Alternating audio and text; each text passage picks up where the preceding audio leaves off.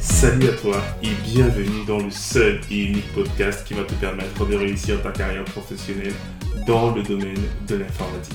Je suis Diran Tafel, formateur et consultant passionné dans l'IT et plus précisément dans le cloud et le DevOps. Et dans ce podcast, je te partagerai toutes mes connaissances, ma passion, mes conseils, mes tips qui te permettront de te reconvertir dans le domaine de l'IT ou encore monter en compétence sur des technologies d'actualité et enfin te lancer en freelance. Donc si l'un de ces trois thèmes t'intéresse, n'hésite pas à t'abonner à ce podcast et le partager autour de toi.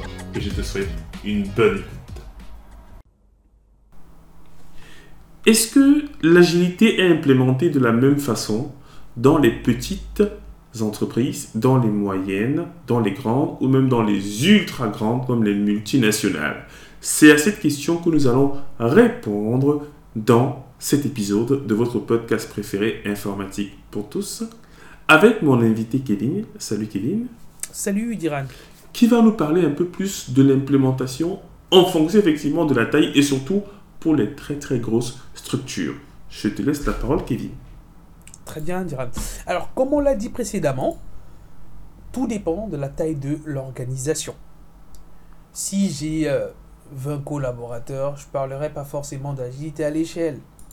Mais quand je commence à avoir beaucoup plus de collaborateurs qui vont travailler sur un produit, je peux penser déjà à l'échelle.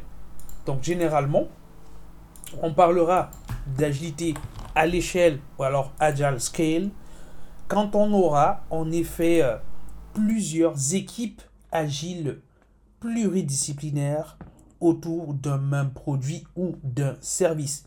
Donc si j'ai plusieurs équipes pour faire un produit, alors je parlerai en effet d'agilité à l'échelle.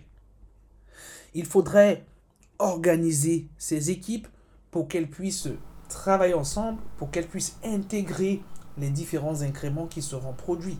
Il faudrait travailler également pour organiser en quelque sorte le, le boulot au sein des équipes. Mais la petite précision, c'est que ces équipes singulièrement sont identiques aux équipes Scrum qu'on avait dans les petites équipes, dans les petites entreprises, je voulais dire.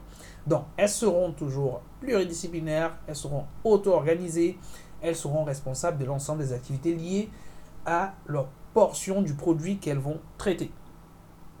Donc, les exemples de cas de travail agile que vous pourrez avoir, c'est par exemple le SAFE, c'est par exemple le LESS, c'est par exemple le Nexus ou alors le Scrum of Scrum. Et en fonction du cadre de travail que vous aurez à l'échelle, vous aurez également une organisation qui sera différente.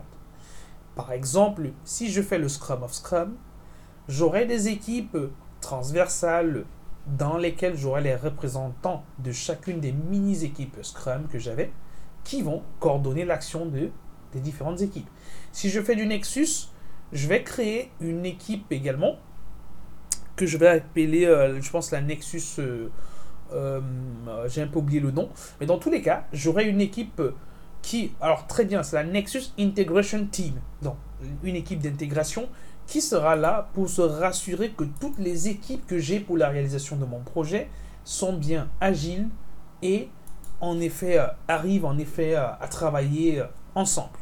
Si je fais du LESS, c'est une autre organisation encore, et si je fais du SAFE, qui est le cas de travail agile à l'échelle qu'on va retrouver dans pas mal d'organisations, ici j'aurai un espèce de train. Le train dans lequel je vais embarquer toutes mes équipes on va démarrer au même moment, on va arriver au même moment. Et à la fin, le travail de chacune des équipes sera intégré. J'aurai en effet des coachs, des release train engineers qui seront là pour euh, garantir que euh, tout se passe bien dans mon train, que tous mes passagers voyagent plutôt bien et qu'on n'ait pas de qu'on n'ait pas de voilà qu'on n'ait pas de perte dans notre processus. Tout comme l'agile dans les petites organisations, l'agile à l'échelle. L'idée, c'est également de réduire le time to market, d'apporter plus de valeur aux clients, d'apporter plus de valeur aux personnes, d'optimiser les processus et de donner également du sens au travail qui est réalisé par les, euh, par les collaborateurs. Ok, très bien. Euh, merci pour ces informations, Kevin.